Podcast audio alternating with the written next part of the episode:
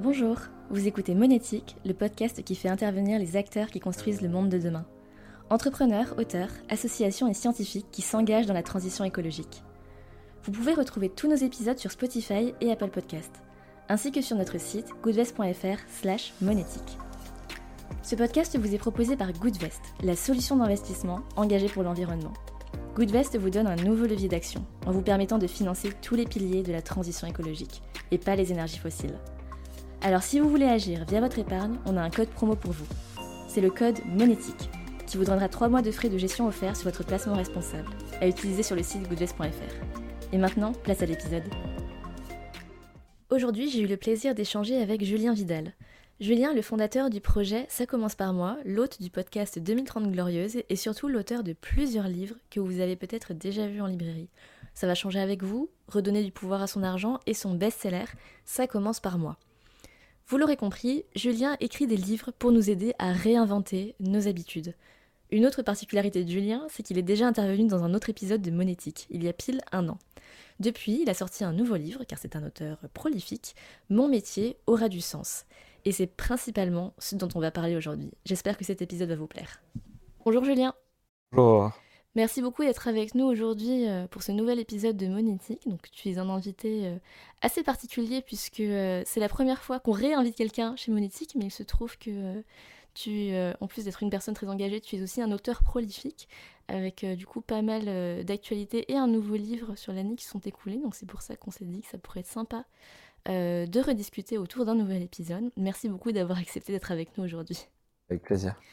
Pour euh, commencer, même s'il y a déjà un épisode qui, était consacré et euh, je conseille aux personnes qui nous écoutent d'aller l'écouter euh, peut-être pour démarrer, je pense que ça peut quand même être bien de revenir un petit peu sur bah, ton parcours. Qui es-tu? Avant d'être l'auteur de livres pour aider les gens en fait à changer leurs habitudes du quotidien, qui était Julien Vidal? Moi, je suis un Grenoblois, aîné d'une famille de trois frères et avec une première expérience, voie professionnelle dans les ONG en tant que de projet. Et à force de me confronter à la réalité du monde et notamment à la réalité climatique qui, il y a dix ans en arrière, était assez peu présente dans les conversations en France, ça m'a fait me rendre compte à quel point ça allait justement devenir de plus en plus omniprésent dans nos vies et donc de la mettre au centre de la mienne de vie. Et voilà, depuis, je tire le fil de, de cette urgence écologique, climatique, euh, en fait du déséquilibre des écosystèmes dans sa globalité ou dans leur globalité, en sachant que on fait partie de ces écosystèmes et qu'on les déséquilibre en même temps. Donc euh, mine de rien, ça tourne beaucoup autour de, l'humain. Donc tu es l'auteur de plusieurs livres pour aider euh, les gens dans leur transition écologique. Ça commence par moi, 2030 glorieuse, redonner du pouvoir à son argent, et plus récemment, un nouveau livre, Mon métier aura du sens, est-ce que tu peux nous en dire un peu plus sur euh, pourquoi tu as écrit ce livre sur les métiers? Eh ben écoute, dans les deux exemples que tu as cités, euh, avec Ça commence par moi et 2030 glorieuses utopie vivante, j'ai essayé d'aborder deux angles, deux leviers de transformation de la société différents. Je dis pas que il y en a un qui est prioritaire, je dis pas qu'il y en a un qui est plus important. Je dis juste qu'ils sont complémentaires et qu'en fonction de l'état de maturité de la société sur ces sujets, ils doivent être activés à différents moments. Euh, il y a cinq ans, du coup maintenant en 2018, ça commence par moi, c'était euh, euh, là pour accompagner, suivre même l'élan citoyen. On était à l'époque des marches pour le climat. il y avait vraiment de plus en plus ce sujet de, l'engagement éco-citoyen qui, qui, fleurissait notamment à travers des, des comptes sur les réseaux sociaux comme Brut et, et de plus en plus de personnes aussi qui portaient cette parole sur Instagram, etc. Bref, on voyait qu'il y avait une vraie étincelle citoyenne d'engagement euh, écologique, mais pas que. Et cinq ans plus tard, ou presque, l'année dernière, en fait, en 2022, avec les échéances euh, des élections présidentielles, je me suis dit que ça, ça se trouve, c'était euh, la porte qui s'ouvrait aussi au niveau politique, avec du coup l'envie de proposer des perches pour là, avoir un débat qui soit à la hauteur des enjeux de notre siècle, mais en plus euh, réconciliateur, ambitieux, euh, vraiment fertile et qui nous permette de, de changer d'échelle dans la transformation de nos modes de vie. Bon, bah, entre les deux, il y a eu euh, des réussites, des échecs, et puis en fait, notamment l'année dernière, beaucoup de frustration de voir qu'il n'y a que seulement s'imagine, c'est seuls 3% des, des, débats et des analyses des débats à l'époque qui ont été consacrés aux enjeux écologiques. Et, ça m'a vraiment, vraiment frustré, ça m'a mis en colère. Et à la fois, je me suis rendu compte que bon, bah, c'était peut-être encore un tout petit peu trop tôt pour parler de ces sujets-là et que euh, la bonne marche intermédiaire entre le citoyen et le politique au niveau national, c'était sans doute l'économique. Et, c'est pour ça que j'ai voulu creuser cette question des métiers de sens, qui en fait est un sujet que, que je creusais depuis 2-3 ans avec le podcast de 2030 Glorieuse, dans lequel je donne la parole aux personnes qui font déjà les métiers de demain. D'accord. Et en fait, c'est quoi exactement pour toi un métier qui a du sens? Parce que c'est un terme qu'on emploie beaucoup aujourd'hui. En tant que recruteur, euh, on a de plus en plus de candidats qui nous disent bah, Moi, je veux avoir un métier qui a du sens. Mais au fond, c'est quoi? Est-ce que c'est est -ce c'est un, métier qui est tout simplement épanouissant? Ou un métier qui casse pas la planète? Ou est-ce que c'est un métier qui a un impact positif, mesurable sur la planète? Pour, toi, ça représente quoi? J'ose espérer qu'on on pourrait presque tous avoir notre propre définition. Ce qui est sûr, c'est que il y a quelques années en arrière, un métier qui pouvait avoir du sens pouvait se contenter euh, de seulement cocher des cases, on va dire matérielles déjà, parce que souvent, euh, en tout cas, on m'a présenté moi la, réussite professionnelle comme euh, le fait d'avoir une bonne position dans une entreprise, d'avoir un salaire conséquent, des choses comme ça. On aurait pu y rajouter pour bah justement y accoler cette notion de sens, le fait d'être valorisé dans son travail, de travailler avec une équipe soudée. Et j'ai l'impression qu'en tout cas à l'époque ça pouvait se limiter à ça. Là, ces dernières années, on voit qu'on vient rajouter à cette notion de sens la nécessaire compréhension des enjeux que je présentais tout à l'heure comme étant de notre siècle, à savoir écologique ou écosystémique, c'est-à-dire climatique, lié à la pollution, à l'extinction des, des, espèces, etc., etc. Mais aussi de solidarité, de répartition, de justice. Donc, euh, j'aurais tendance à dire que face à ces enjeux, c'est la capacité de l'être humain de mettre euh, sa vibration profonde au service de la reconstruction de nos modes de vie, au service de la nécessaire humilité de l'humanité pour reprendre sa place parmi les vivants, notamment à travers son métier. Si je peux détailler un tout petit peu plus, j'aurais, euh, moi, tendance à, vouloir comme ça être beaucoup plus ambitieux que ce qu'on entend de plus en plus d'ailleurs euh, sur le sujet de, des métiers. Et on pourrait se limiter à vouloir dire qu'on a du sens parce qu'on fait le moins de mal possible. On est en train de plus en plus de dire et d'entendre que, euh, en fait, il faudrait travailler moins, hein, il faudrait euh, réduire nos impacts, appliquer cet élan de sobriété aussi à nos vies professionnelles ce qui est un bon premier pas, mais à mon avis un cap insuffisant si on veut vraiment être ambitieux par rapport à, tout ce qu'on doit accomplir, nous, l'humanité, pour euh, garantir euh, la survie dans des conditions décentes des humains et des non-humains, et des non-humains, pardon. Et donc, j'aurais tendance à dire que, en fait, au-delà de simplement limiter notre impact, ce serait aussi commencer à avoir un impact positif euh, sur nous-mêmes, sur les autres et sur le reste du vivant. Et dans ce livre, qu'est-ce qu'on va trouver plus concrètement? Est-ce que ce sont des témoignages de personnes qui ont déjà trouvé leur métier qui a du sens Ou est-ce que ce sont plutôt des, conseils qui s'adressent aux jeunes diplômés euh, pour identifier euh, ce qui fait sens pour eux? Ouais, en fait, un peu de tout ça. Aurore, euh, moi, je voulais justement faire en sorte de mettre dans les mains des jeunes, c'est vrai, parce que tout de suite, quand on parle d'un métier qui a du sens, on pense aux jeunes et aux jeunes notamment qui n'ont pas encore pris la décision de leur premier pas dans le monde professionnel. Et donc, j'avais envie de leur fournir à la fois euh, des bonnes raisons de se dire qu'ils pouvaient accorder euh, toute la place à leur valeur dans le milieu professionnel parce qu'il y a des experts, des expertes qui racontent à quel point c'est important de se mettre euh, au diapason de cette envie-là.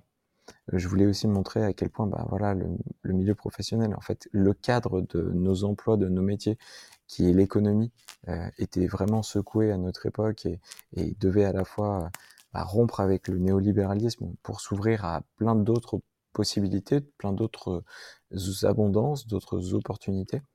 Et euh, du coup, euh, avec le fil conducteur de mon mûrissement personnel sur ces sujets, je présente une petite quarantaine de métiers de demain qui existent déjà, vraiment des métiers, non pas de la transformation de notre société actuellement, mais vraiment de ce que j'appelle moi les 2030 glorieuses, qui sont en fait tirés du podcast et remplis directement par les personnes auxquelles j'ai donné la parole. Et donc on a des fiches métiers très incarnées, très humaines, très vivantes, avec euh, les gens qui racontent euh, à quoi ressemble leur semaine, quels sont leurs, compétences, leur savoir-faire, comment elles ont réussi à se former à ce métier, quels impacts dans leur vie, comment ça a permis de remettre de la joie au quotidien, comment elles contribuent à la construction du monde de demain, mais aussi, tu vois, des choses encore plus terre à terre, on va dire, du type bah, quel salaire, etc., etc. Et donc l'objectif, c'est d'incarner les quatre tendances d'évolution que je vois à l'économie libérale, qui sont une économie régénérative, une économie qui permettrait de remettre euh, du rêve aussi dans notre humanité, une économie qui permettrait de recréer du lien avec les autres et une économie qui permet de faire mieux avec moi. Et est-ce que, euh, en, faisant, en écrivant ce livre, est-ce que tu as découvert l'existence de certains métiers? Bah oui, parce qu'en fait, je continuais euh, à faire mon travail de podcasteur avec les 2030 Glorieuses. Et donc, euh, en, réalité, même une fois que le livre a été terminé, il y a plein de nouveaux métiers qui me sont apparus. En fait, des nouveaux métiers qui, encore une fois, existent déjà. Tous ces métiers qui devraient, dans les prochaines années, largement se normaliser. Je pense, par exemple, au métier d'artisan boulanger solaire, qui est porté par euh, une personne qui euh, s'appelle Arnaud et qui est euh, en Normandie et qui a un four solaire et qui torréfie tout un tas de fruits secs, mais aussi qui fait son pain tous les jours. Il y en a plein des métiers qui sortent comme ça, presque un peu de, j'allais dire sous terre comme les champignons, parce qu'en fait ils sont déjà là. C'est presque la première chose que je voulais apporter avec ce bouquin, qui à mon sens et aussi un peu sur le, la bataille des imaginaires, c'est de dire que contrairement à ce qu'on entend en permanence, non, 85% des métiers de demain euh, euh, c'est faux de dire qu'ils n'existent pas parce que, à mon sens, ils existent déjà. Et donc, euh, il suffit de mieux les regarder, il suffit de savoir où les trouver pour se dire qu'on n'a pas besoin d'inventer quoi que ce soit, mais en fait, euh, de réadapter, de reterritorialiser pour faire en sorte que justement, ils se déploient sur tout le territoire, ces métiers. Ce qui est d'autant plus une bonne nouvelle qu'ils ils existent déjà partout pour tous les âges, pour toutes les compétences, pour toutes les niveaux de formation et donc euh, c'est pas quelque chose hors sol ou de simplement diriger à une partie infime de la population mais bien accessible pour tout le monde selon leur talent aussi leur créativité et leurs valeurs tu vois.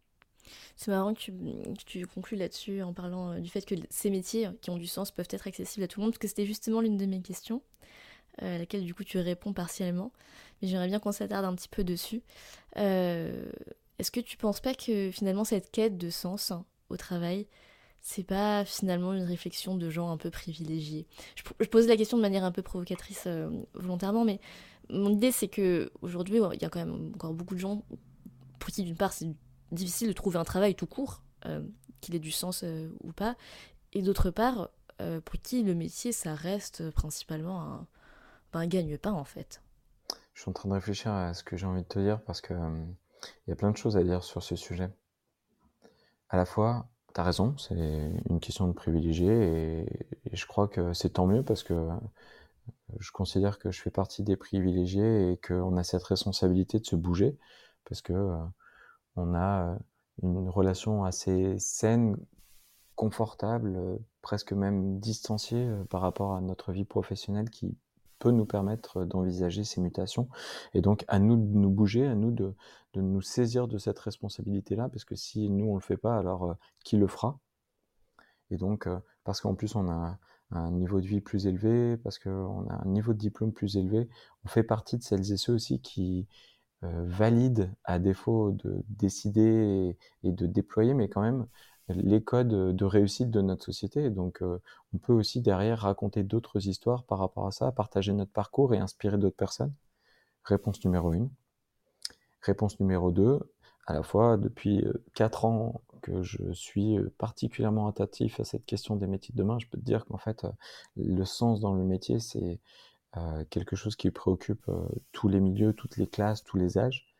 Et je vois autant de personnes en reconversion quel que soit, encore une fois, leur avancement dans leur carrière professionnelle, que le lieu dont ils viennent, leur niveau d'études, et, en fait, que ce soit les, entrepreneurs des quartiers prioritaires de la ville avec une association comme Entrepreneurs dans la ville, que ce soit euh, des jeunes qui euh, sont euh, dans des filières de réinsertion, que ce soit, enfin, tu vois, on, on, on, voit cette pulsion, on voit cette envie dans, tous les milieux, contrairement à ce qu'on peut bien penser.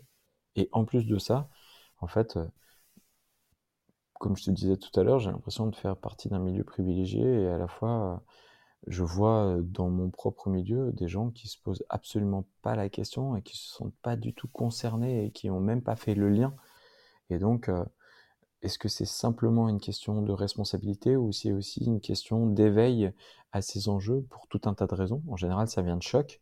Et donc, est-ce que finalement, ce ne serait pas à ces personnes qui ont reçu ce choc, qui ont vu l'urgence écologique, pour l'appeler comme ça, comme vraiment quelque chose dont il faut se soucier à tous les moments de notre journée, dans tous les pans de notre vie, qu'il incomberait aussi de tirer la sonnette d'alarme et de se dire que ça doit aussi passer par nos métiers, forcément, et je termine avec ça, ben, et c'est un peu le propos du livre d'ailleurs, si euh, on a des entreprises qui, pour l'instant, euh, réorientent euh, certains métiers de manière très très proactive et beaucoup et de plus en plus de travailleurs et de travailleuses qui créent leurs propres emplois, qui réorientent leur carrière professionnelle, qui mettent l'énergie à, plus communiquer, à plus faire entendre ces métiers qui méritent d'être développer, déployer largement, on a une vraie responsabilité politique et économique au niveau national parce que en fait un grand travail de planification, de financement, d'orientation budgétaire et stratégique nous permettrait derrière de décider de financer certains cursus plus que d'autres, certaines filières plus que d'autres, et même d'organiser des grands plans de redéploiement des talents en fonction des urgences de notre époque, à savoir bah, remettre de la mobilité partagée, à savoir euh, euh, redéployer une agriculture de proximité locale, bio, etc., etc. Et pour ça, il va y avoir besoin de centaines de milliers de personnes à très court horizon en réalité.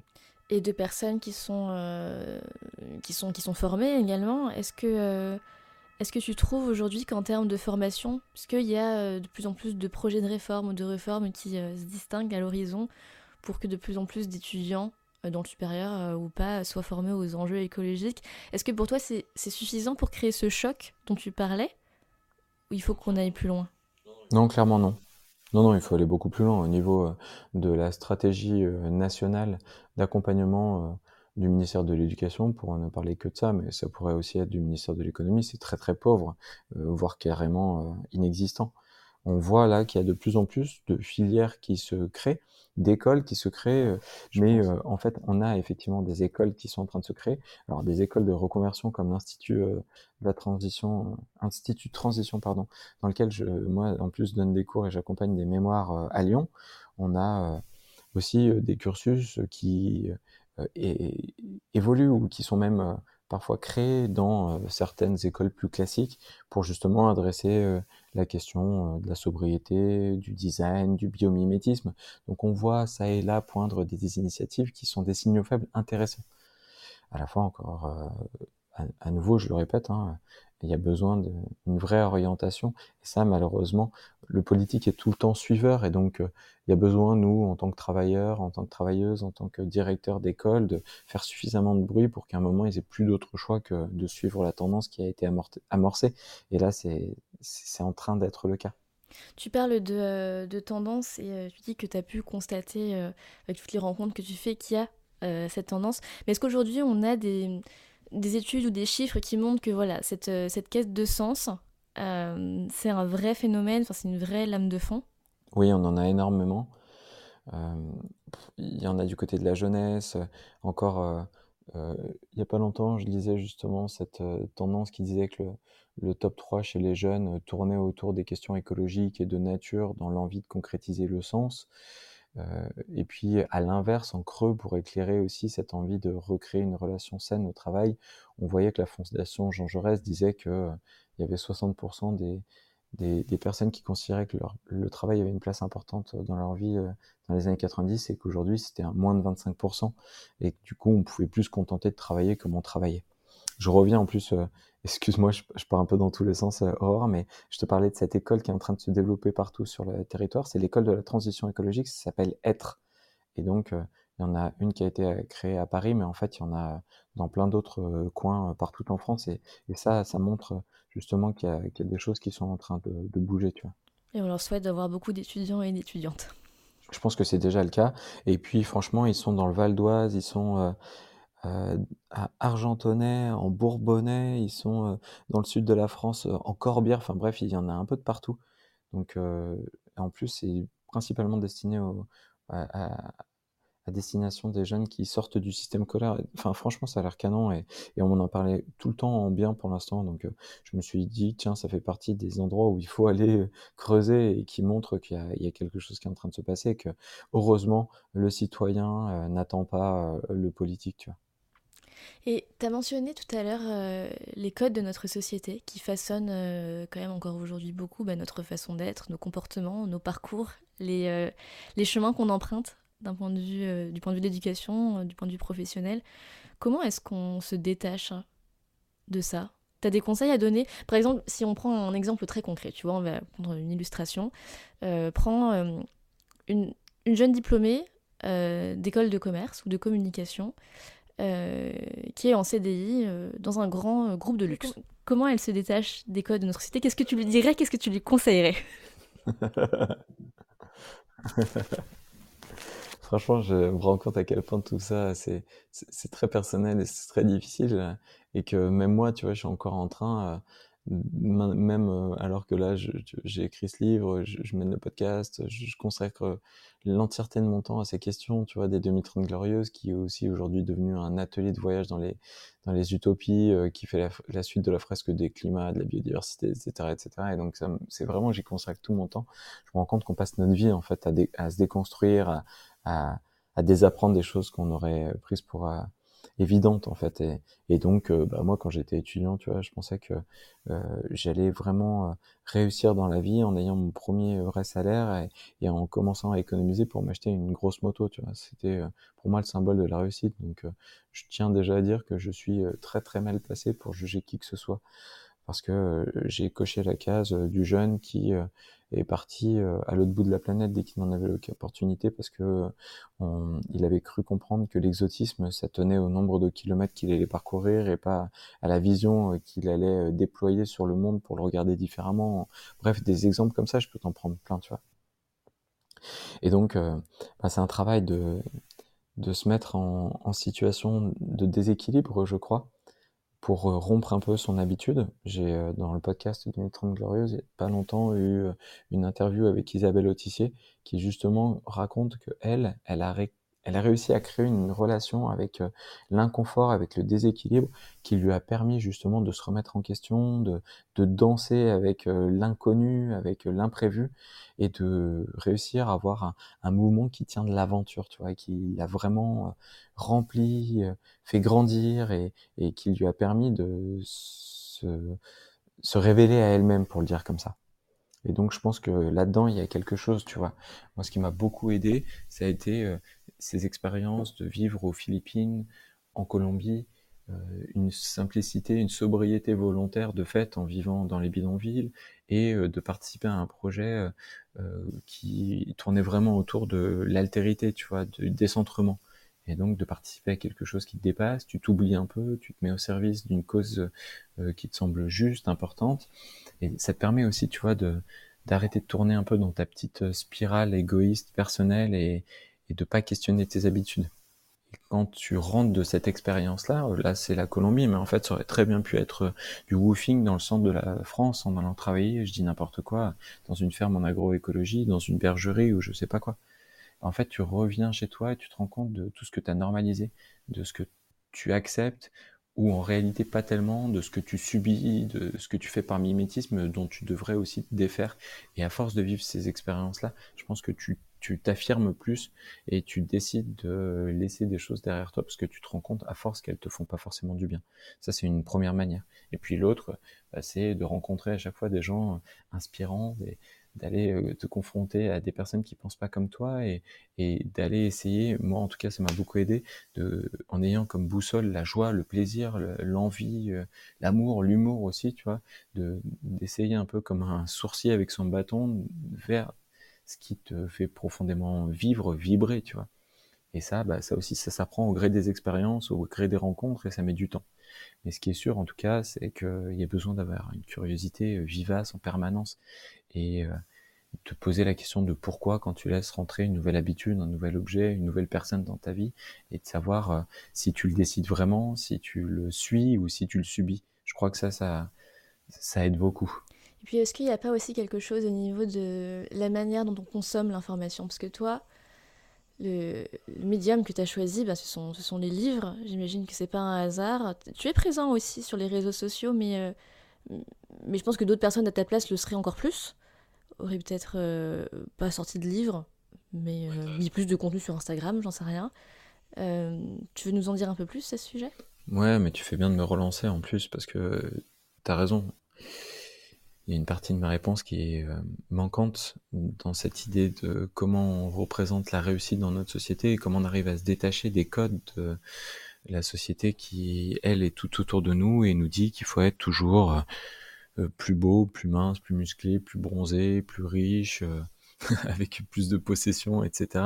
Et donc ça passe par la manière dont on laisse rentrer dans nos vies aussi ces histoires qui passent par bah, les séries qu'on regarde on n'aura pas du tout le même imaginaire qui sera déployé, qu'on regarde Emily in Paris, euh, qu'on regarde euh, euh, de Marvelous Miss Maisel ou je sais pas quelle autre série que vous pouvez regarder, mais ça, dit des choses sur la place de la femme, ça dit des choses sur la place de la consommation, ça dit des choses sur plein de choses. Et donc, effectivement, il faut regarder parfois avec un peu de distance les, histoires qu'on laisse rentrer dans nos vies. Et puis forcément, il y a aussi une protection à adopter vis-à-vis -vis du marketing agressif, omniprésent parce qu'il est caché souvent bah justement je parlais des séries c'est le cas mais en fait même dans la presse avec le public reportage et puis il s'affiche avec des milliers d'occurrences tous les jours devant nos yeux dans l'espace urbain. Et donc il faut faire très attention à tous ces messages qui sont hyper contradictoires et très violents à force de de, les subir là encore et qui euh, peuvent bah, derrière générer de la frustration et donc nous pousser à acheter toujours plus dans des moments de faiblesse quoi. Et puis il y a aussi la manière dont on consomme, ta raison, notre information et là encore euh, bah, il y a une certaine distance, une certaine hygiène informationnelle à avoir parce que les informations qui nous nourrissent, bah, en fait on se rend pas compte à quel point justement elles nous nourrissent et, et elles font qu'on ait euh, une version particulière vis-à-vis de nous-mêmes, vis-à-vis du monde en réalité. Et en général, les grandes informations qu'on consomme, elles viennent de grands médias, comme on l'a dit, qui euh, sont possédés par des milliardaires, qui nous parlent avec un point de vue. Tout n'est pas à mettre à la poubelle, mais en fait, que ce soit le Monde, que ce soit Libération, que ce soit le Figaro et n'importe quelle chaîne télé, ben, en général, elles sont possédées par euh, des gens qui ont beaucoup d'argent et donc beaucoup d'intérêt aussi à nous faire euh, remonter des informations plutôt que d'autres. Si bien qu'en général, on parle beaucoup plus des trains qui arrivent en retard que de ceux qui arrivent à l'heure. Et, en général, quand moi je mets en avant toutes les alternatives que je vois se normaliser à très court terme pour les demi-30 glorieuses, bah, je me rends compte que les gens autour de moi, ils ne les connaissent souvent même pas. Et donc, il y a un travail presque proactif d'aller nuancer son information à la fois en ayant des points de vue différents du soutien, mais aussi en allant chercher les informations dites positives, dites parfois même carrément utopistes. Mais en tout cas, ça permet d'équilibrer un peu tout ça. Je dis pas qu'il faut simplement se contenter de s'abreuver à ces sources-là, mais, c'est vrai de l'équilibrer un peu, ça fait du bien. Et donc, Enfin, et ça c'est mon plaisir coupable qui en est pas un, mais aussi de rentrer des histoires dans sa vie qui sont elles plus positives, plus enthousiasmantes, notamment à travers les BD, les livres. Et c'est pour ça que tu le disais à juste titre, Aurore, que moi je choisis le format du livre, parce que le livre c'est un véhicule dans lequel on se laisse transformer beaucoup plus que euh, une vidéo regardée sur internet. La vidéo, elle nous met dans le siège du passager on, subit les sons, les couleurs, on subit l'histoire, on subit le rythme, on subit tout. Alors que le livre, eh ben en fait, il nous met directement dans la place du, conducteur, du pilote, parce que c'est à nous d'imaginer, c'est à nous de ressentir, c'est à nous de sentir, c'est à nous de décider de la forme des personnages, du contexte dans lequel ils évoluent, c'est à nous de décider euh, du rythme de l'histoire, c'est à nous de décider de tout ça. Et donc du coup, ça nous met beaucoup plus en mouvement émotionnellement, intellectuellement je trouve que pour ça, la possibilité de se laisser transformer par ces livres, elle est beaucoup plus puissante. Et donc, que ce soit un essai ou une fiction, je pense que le livre, il a un pouvoir de transformation qui, est assez fou. D'ailleurs, qui, est un peu dans la même catégorie des podcasts, parce que même si là, les gens nous écoutent, ben, inconsciemment, il doit faire le travail de s'imaginer comment on est, dans quel état d'esprit, où est-ce qu'on est assis, qu'est-ce qu'on voit quand on regarde par la fenêtre. Et, donc, je trouve que ça met les gens dans une situation beaucoup plus proactive. Et donc, pour parler de, fiction, tu vois, moi, je, dévore avec grand plaisir tout ce qui est produit par les éditions de la Mer Salée, qui est une maison d'édition utopiste créée par Sandrine Yadi Crudo, par exemple. Je vais euh, aussi euh, souvent euh, écouter des podcasts soit prospectiviste, soit euh, sur les enjeux écologiques. Je pense à Dite à l'avenir que nous arrivons, je pense euh, à Nouvel Oeil, je pense à Sismique, enfin bref, c'est plein de formats qui te permettent aussi d'aller un peu sur le temps long de l'information et ça fait du bien. Ouais, je trouve ça hyper intéressant que tu parles de temps long parce qu'effectivement, je pense qu'une des caractéristiques de la manière dont on consomme l'information aujourd'hui, c'est les formats qui sont très très courts et qui nous laissent aussi passif. D'ailleurs, j'en profite pour glisser euh, une, petite astuce parce que je l'ai découverte euh, il n'y a pas très longtemps. C'est Joseph qui m'en a parlé d'ailleurs et j'ai trouvé ça génial. Ça a changé beaucoup de choses. C'est que on peut mettre les écrans en noir et blanc euh, et, ça devient tout de suite moins intéressant un écran en noir et blanc. On arrive vers la fin de cet épisode. Moi, j'ai une dernière question pour toi. pour toi, personnellement, en tant que personne engagée, ça a été quoi le geste le plus dur à mettre en place pour la planète? Et comment est-ce que tu as fait pour surmonter cette difficulté? Je ne sais pas si on peut parler de geste, mais je crois que, et c'est récurrent, ce qui est le plus dur pour moi, c'est de temps en temps d'arriver à la fois à faire du mieux que je peux et, et, de mettre toute mon énergie, toute mon envie à ces sujets, en me disant que c'est très important que je le fasse, et à la fois me dire que, en fait, que je le fasse ou non, euh, finalement, c'est pas si important que ça et, que l'objectif, c'est pas non plus de me surresponsabiliser parce que je dois pas tomber dans le piège du burn-out ou, euh, ou de la fatigue qui me ferait tomber euh, dans de la colère, dans de l'aigreur qui en fait m'amènerait à avoir encore plus un impact contre-productif. C'est un peu perché peut-être dit comme ça, mais, mais c'est à la fois de se dire que il faut vraiment que je me bouge et à la fois de me lâcher la grappe. Voilà, ça c'est pas évident tout le temps en fonction du niveau de colère, en fonction du niveau de dépit, en fonction euh, du niveau de tristesse, euh, parce que l'inaction climatique se rappelle à nous tout le temps, tous les jours. Euh, le cynisme aussi de nos dirigeants politiques et économiques fait que de temps en temps c'est pas évident d'avoir encore un peu foi en l'humanité.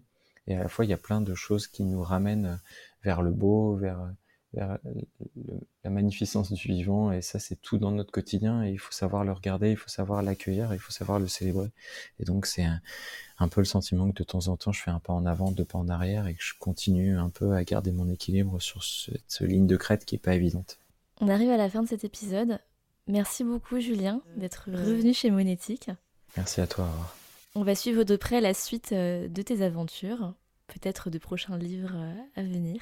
Merci. Encore un grand merci et à très bientôt. Merci d'avoir été avec nous pour cet épisode de Monétique. Vous pouvez retrouver tous nos anciens épisodes sur Spotify et Apple Podcast, ainsi que sur notre site goodvest.fr slash monétique. Si l'épisode vous a plu, n'hésitez pas à le noter 5 étoiles. Bonne journée à toutes et à tous.